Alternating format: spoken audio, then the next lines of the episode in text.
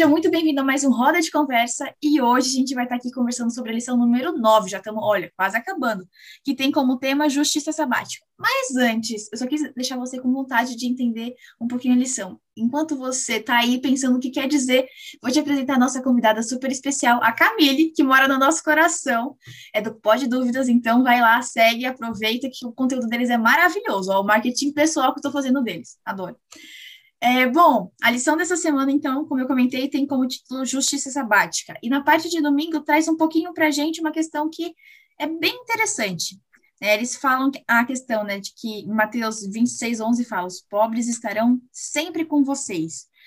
E descreve um pouquinho sobre como vai ser o estado do mundo até que Cristo volte né, para destruir o pecado. E essa é uma realidade que Deus usa para moldar o nosso caráter cristão. Eu achei isso muito curioso.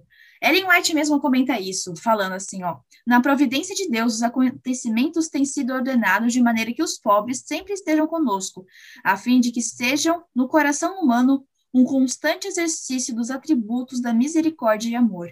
O ser humano deve cultivar a bondade e a compaixão de Cristo, não deve se distanciar dos tristes, dos aflitos, necessitados e angustiados ok, essa é uma realidade, mas por mais que seja uma realidade, a gente não tem que, não é para promover isso. Deus não chama a gente para isso. Deus chama a gente para cuidar de cada um daqueles que precisam, assim como fala, que eu vou deixar para você ler, em Provérbios 19, 17, em Malaquias 6, 8.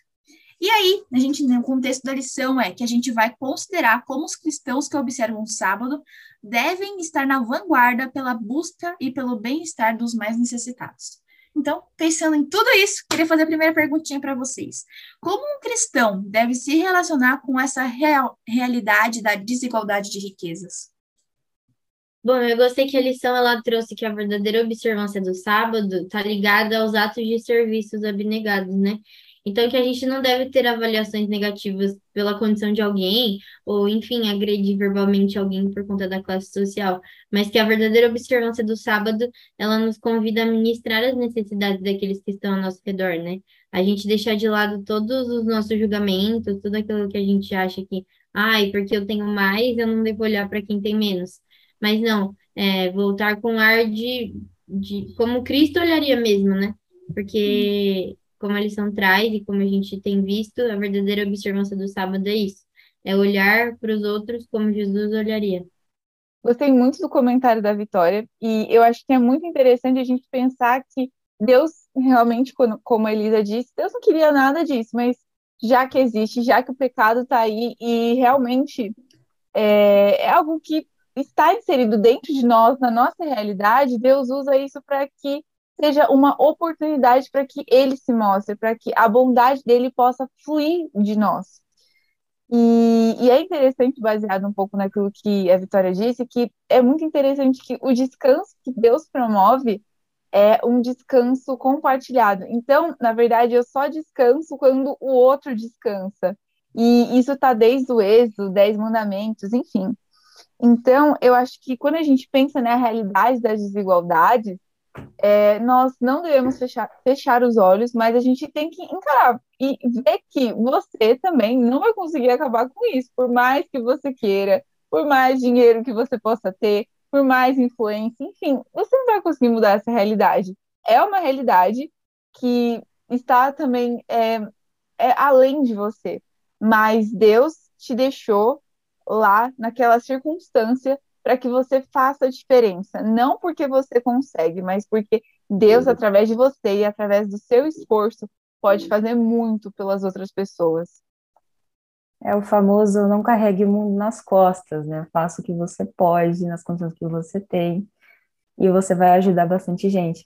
E eu acho que acredito na mesma linha. É, é uma realidade muito triste. Existem não só desigualdades é, em relação à riqueza, né, mas em vários sentidos no nosso mundo. E é, muito angustiante ver tudo isso e ver que você não pode fazer muita coisa, que isso não vai mudar assim de um dia para o outro, mas a gente tem uma esperança, essa esperança é Jesus, que vai vir para cá, vai voltar e vai acabar com tudo isso, mas até lá a gente tem que guardar no nosso coração que o nosso dever é praticar a justiça, a misericórdia, é cultivar a bondade, a compaixão de Cristo e não ignorar as necessidades das pessoas que estão ao nosso redor.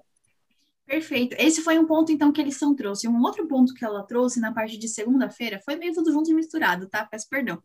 Mas eu achei legal que fala assim, ó. Como sua observância do sábado está conectada com o planeta Terra e como a gente pode cuidar do nosso meio ambiente sem idolatrar o planeta? Bom, lá em Gênesis 1, 26, a gente vê que Cristo dá domínio para Adão e Eva sobre a criação, né? Mas esse domínio está no contexto de responsabilidade que a gente tem sobre ela também. Então, a gente deve cultivar a criação com o nosso serviço e guardar também com proteção.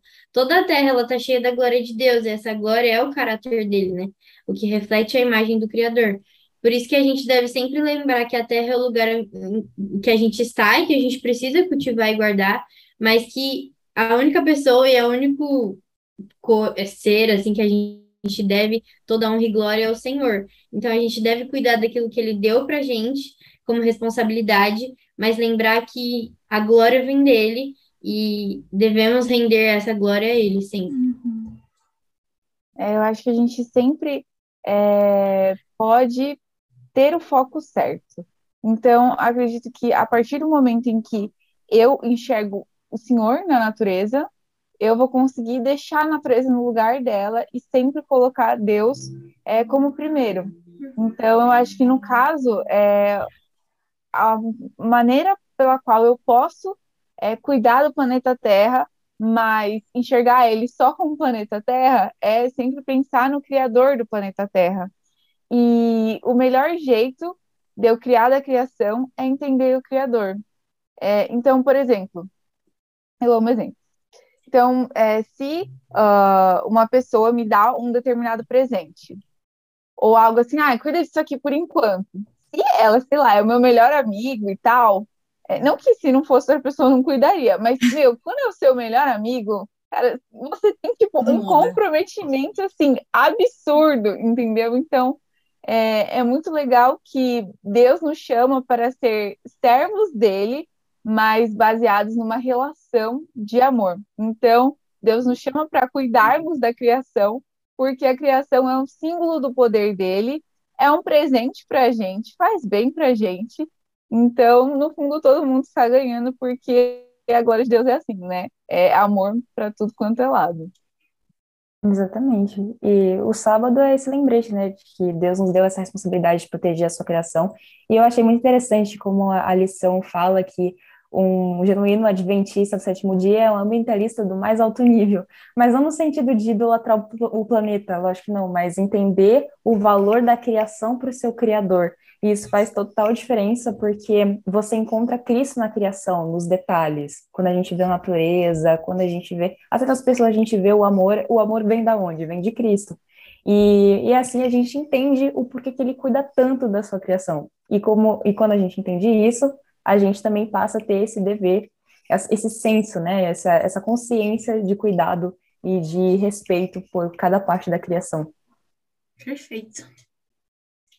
Bom, esse é o momento do Fala Aí, então, Léo, pode rodar a vinheta.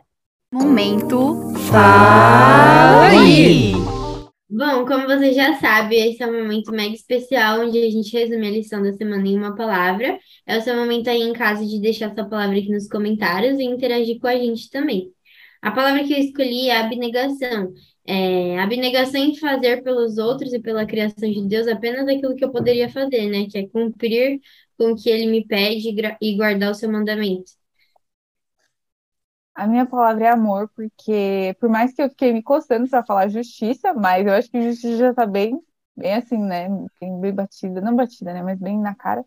Mas é porque eu acho que o amor, ele torna possível a verdadeira justiça.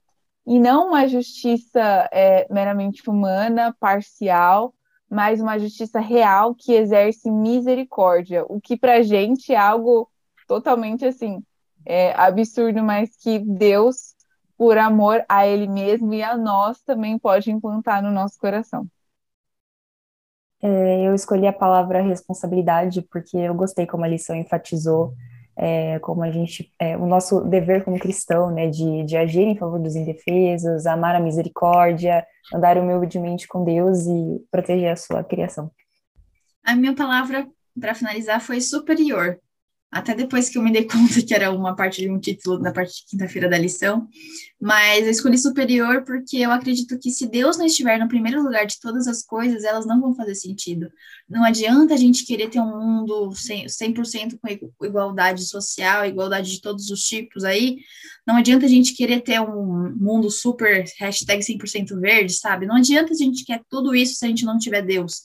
Porque até mesmo as coisas que são boas vão se tornar com um objetivo, com uma intenção por trás negativa, que não é o que Deus quer que seja, né? Então, acho que essa questão de ter Deus como sendo sempre o primeiro entre Deus e a questão né, da igualdade social e tudo mais é Deus, entre Deus e a natureza é Deus, porque em Deus eu encontro todas essas coisas. E também lembrar né, de que a gente não está aqui porque é a nossa casa, mas aqui é uma passagem. Então as coisas daqui não estão a ver com o meu coração, mas se Deus estiver, as coisas daqui de um jeito ou de outro elas vão se, se ajeitar e a gente também vai conseguir fazer as coisas da sua devida forma, né, como vocês mesmos comentaram, né. E para finalizar, eu queria só ler com vocês uma parte que fala aqui de sexta-feira, que é de Ellen White, que fala no Patriarcas e Profetas, que diz assim: Aquele que estabeleceu os mundos estrelares nos altos céus e com fina habilidade coloriu as flores do campo, aquele que encheu a terra e os céus com as marav maravilhas de seu poder, quando quis coroar sua gloriosa obra providenciando alguém para ser para governar da te linda terra, soube criar um ser digno das mãos que lhe deram vida. A genealogia de nossa raça, conforme é dada pela inspiração, remonta sua origem não a uma linhagem de micróbios, moluscos e quadrúpedes a se desenvolverem, mas ao grande Criador. Embora tenha sido formado do pó, Adão era filho de Deus. Então, aqui trouxe para a gente um pouquinho do que a gente conversou, né? A questão de lembrar do amor de Deus por cada um de nós e esse amor que vai passando da gente para o mundo, né? Também a questão que, quando a gente entende quem a gente é, nessa questão da abnegação que a Vicky comentou, os nossos olhos se voltam para o que Deus traz para a gente. E tendo um ar de entender que Deus é superior a todas as coisas, não tem como a gente não ser responsável também em cuidar do planeta, em cuidar do próximo. Mas lembrando que não é por causa do. Como é que pode dizer? O objetivo principal qual é?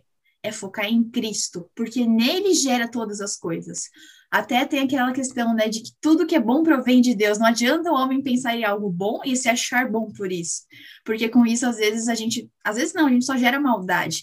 Mas se a gente tem Deus no foco, todas as outras coisas vão se ajeitando e tomando a sua devida forma e devido lugar. Então, esse foi um pouquinho da lição 9. Então, não esquece que ainda tem muita coisa para estudar. Essa lição está muito interessante, muito importante, você não pode perder. Cá, foi um prazer ter você aqui com a gente mais uma vez, viu?